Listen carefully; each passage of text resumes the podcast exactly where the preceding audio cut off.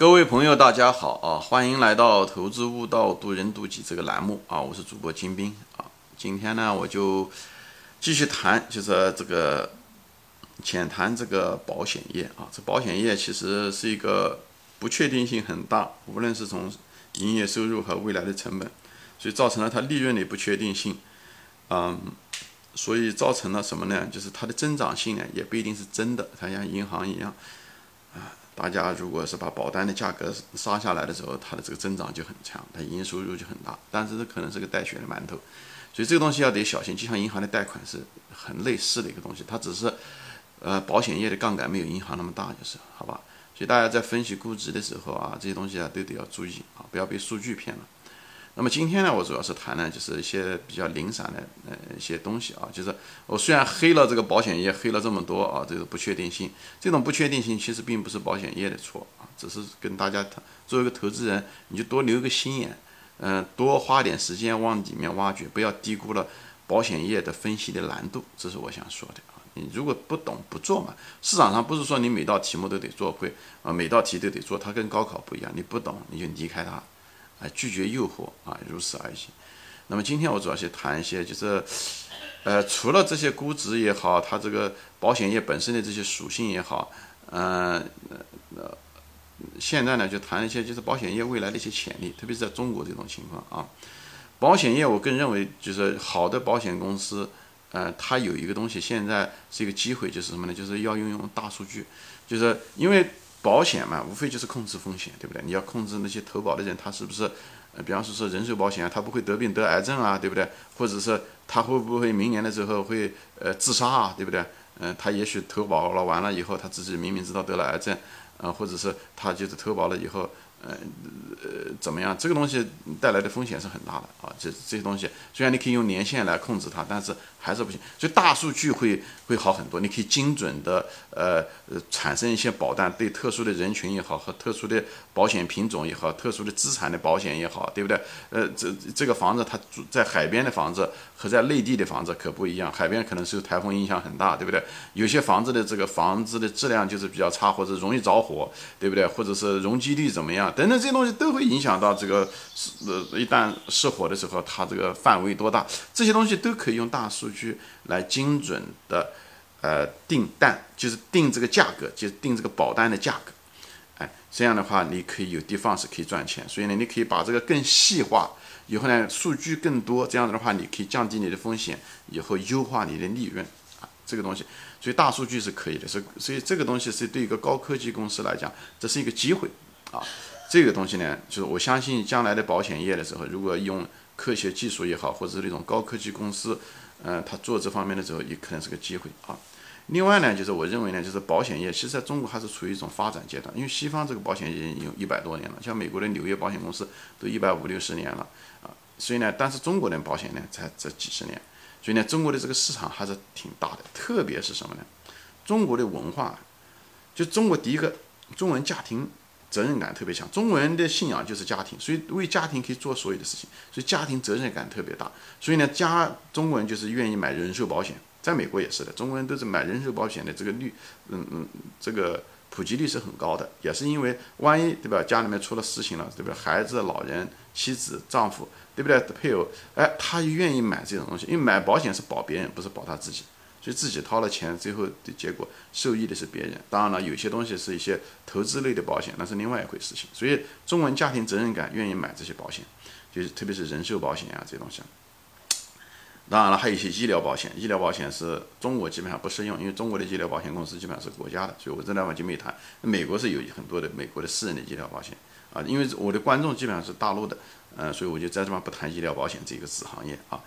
呃，所以呢，这个中国文化就是这个空间是很大的啊，就是这个本身中国这个空间就大，因为中国这个保险这个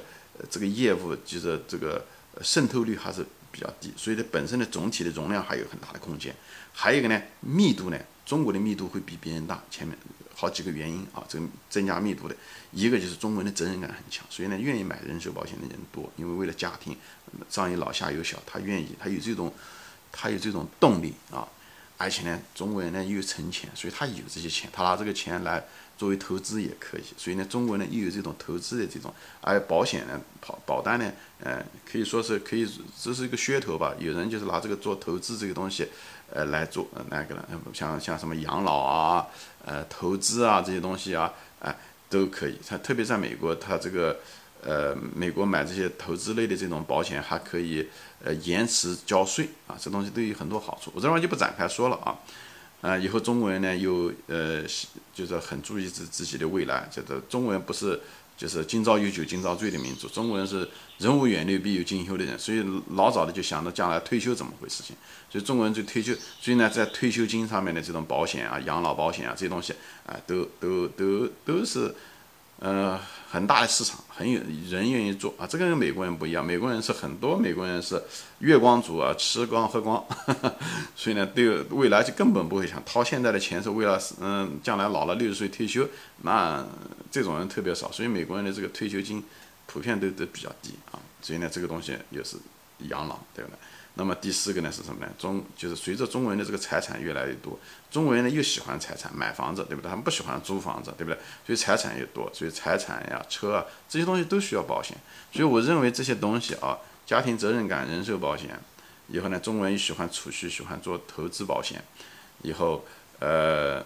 养老保险啊，退休保险，中国人很很在意这些东西。以后就是这个资产越来增加越来越多。中国人本身就是一个净资产比较多的这个呃，喜欢呃买东西，不是喜欢消费，不喜欢把钱花掉。所以呢，钱无非就是放在资产上面，买房子，不喜欢租房子。所以这些东西都会增加，就是单个中国人，他很可能在保险费用上面跟外国人比起来，他在保险费用上比重就大。所以这方面需求是很大的，是是这中国大陆也是这样，所以呢，这个单体的人他就是这方面需求就重。另外呢，本身中国人现在就是存量就是相对来讲比较低，人家已经搞了一百多年了，我们才搞了几十年，所以呢，这空间本身又大，空间又大，密度又大，所以这个市场是很大的。所以这个我就认为，在美就是中国的这个就是保险业这个行业，这个容量巨大，空间巨大。所以这个是个非常好的东西，当然它由于经济周期会有这方面的影响，某一些子行业也会有影响，比方说汽车业、汽车保险。我个人认为啊，汽车保险业我并不看好未来啊，因为如果是自动驾驶这个技术如果出现的话啊，以以后汽车的数量会大幅下降。本身中国就是交通拥挤。以后呢，嗯，不，它也不像美国这个车库可以停在家里面，这个哪怕小区有些车库也都是有限的，有车停车是个大问题啊，你哪怕到哪怕买东西也是个大问题。所以我相信，一旦自动驾驶，自动驾驶技术已经很成熟了，只需要政府开绿灯。政府现在不开绿灯，有各个方面的考虑，因为本身汽车业是个很大的一个行业，一旦开了这个绿灯，我相信中国百分之八十的人都不会要用车子了，啊，这都不会要用车子。本身中国的交公共交通就很方便。如果自动驾驶这种车子，自动驾驶车子可以在这个满大街跑，你可以选什么样？你今天可以用奔驰车子，明天可以用一个，对不对？嗯嗯，就什么样的车都有，大的车子、小的车子。大家一旦用到了有好处的时候，大家都不会要用自己的车子。你买一个小车子，万一有个家具要拖呢，你得要你得再买个大车子不成，租个大车子不成。对不对？所以你时间一长，一定是我不要车子。我今天如果有朋友，我想有面子，我就要一个大的豪华车来，对不对？如果今天搬家具，我下下午的时候，我我可能就叫了一个嗯那个车子，它自动驾驶，车子就到家了，我也不用成本，也不用付驾驶员，对不对？我坐上去就可以用。所以这个东西会导致车子的汽车的数量急剧下降，急剧下降，因为你你你想一想，汽车保险就会出现问什么问题啊？汽车保险它还是按照某一个车子一个车子的保。所以呢，它保险费用，这个我不看好汽车保险就在这个地方。有的人说你可以提高这个保价，不一定的，因为满大街跑的这些自动驾驶的都可能是滴滴打车的，他呢他自己就可以成立保险公司，他自己可以保，他自己甚至车的维修他可以统一管理啊，因为他是他是上百万车子的这个嗯拥有者，所以他不需要投你的保险公司，他自己成立保险公司，他就把成本降下来。所以我相信做汽车保险的这个远景我并不看好。包括整个汽车业，我都不看好，就这个原因。以后未来汽车数量会大幅下降。一旦这个政策出来，允许自动驾驶，大家都尝到自动驾驶的好处的时候，你跑到车上的时候，你就不需要自己开车。开车的时候，呃，那个出车，嗯嗯，出错的概率是很大的。而且你一不小心，有的人还喜欢 text，你上了车自己就可以 tax，车子自己驾驶。这自动驾驶的这个，我专门出了一集啊，给嗯嗯大家有兴趣往前翻，这好处是实在太多。所以呢，这个东西比那个什么新能源那个东西速度会快很多。自动驾驶一旦普及起来的时候，就像个野火一样的，会很快发展出来。当然，这事情还没发生，嗯，大家拭目以待。但我个人认为大概率事件。所以保险公司如果做汽车保险公司的话，他如果是专门做汽车保险公司的话，他可能在几年之内就会破产。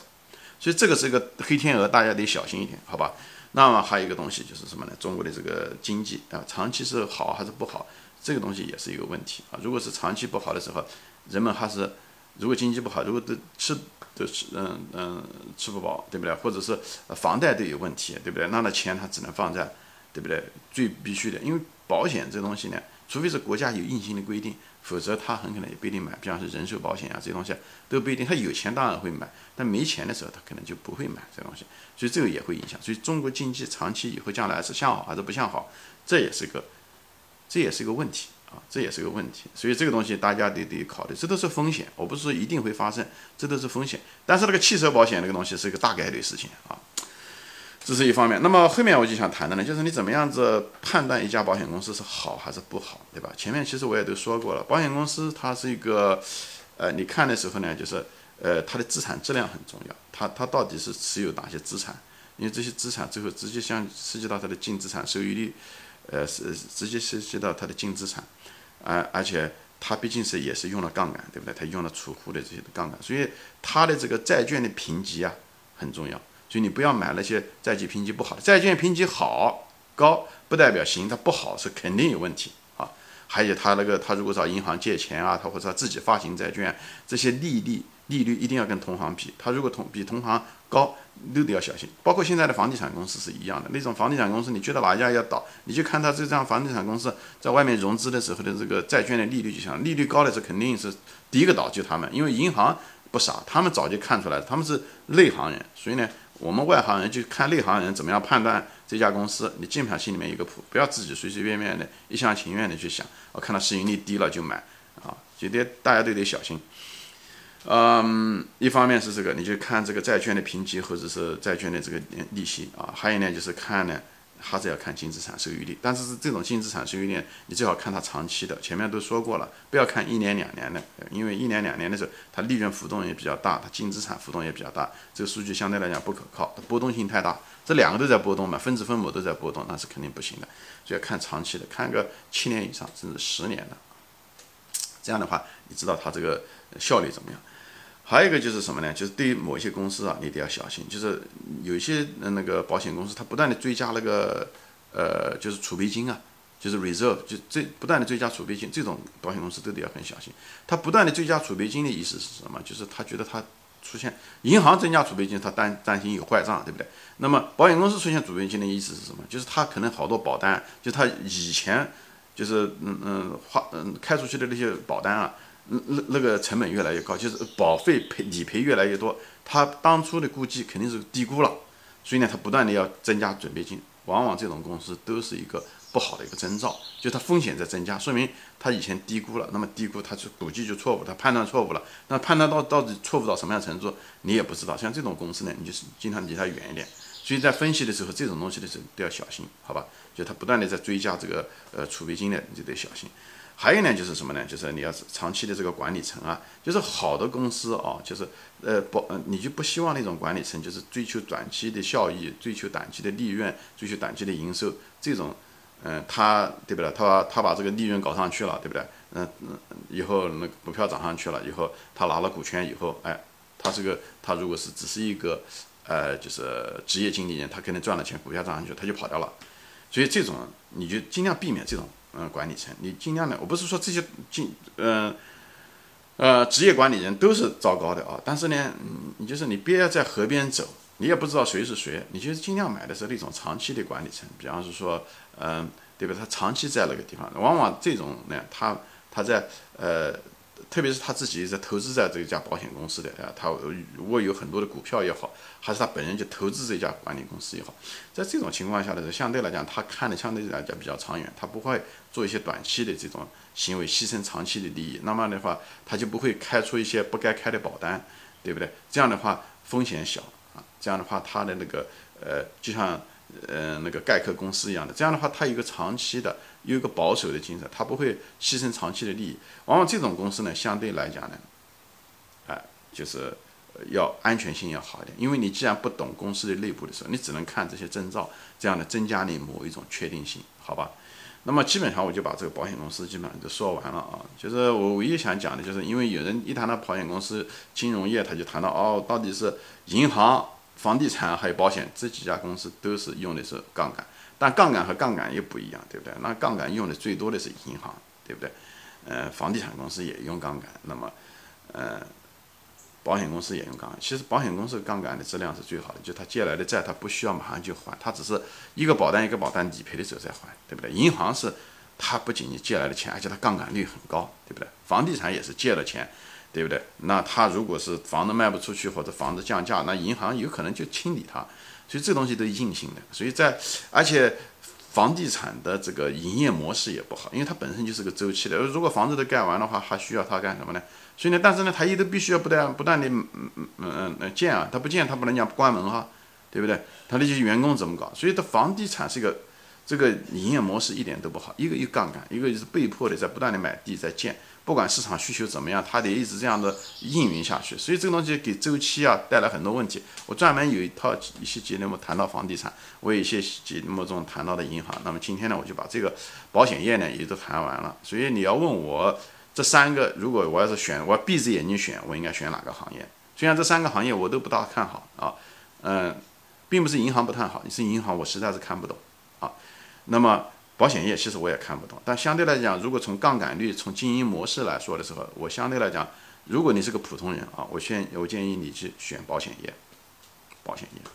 普通人就是你真的看不懂很多公司的时候，保险业可能相对来，你必须要在这种三选一的话啊。你如果三个都不选，我建议你三个都不要选，除非是熊市的时候、暴跌的时候，嗯，泡沫挤掉了，该死的死掉了，只能，进去捡便宜货那可以啊，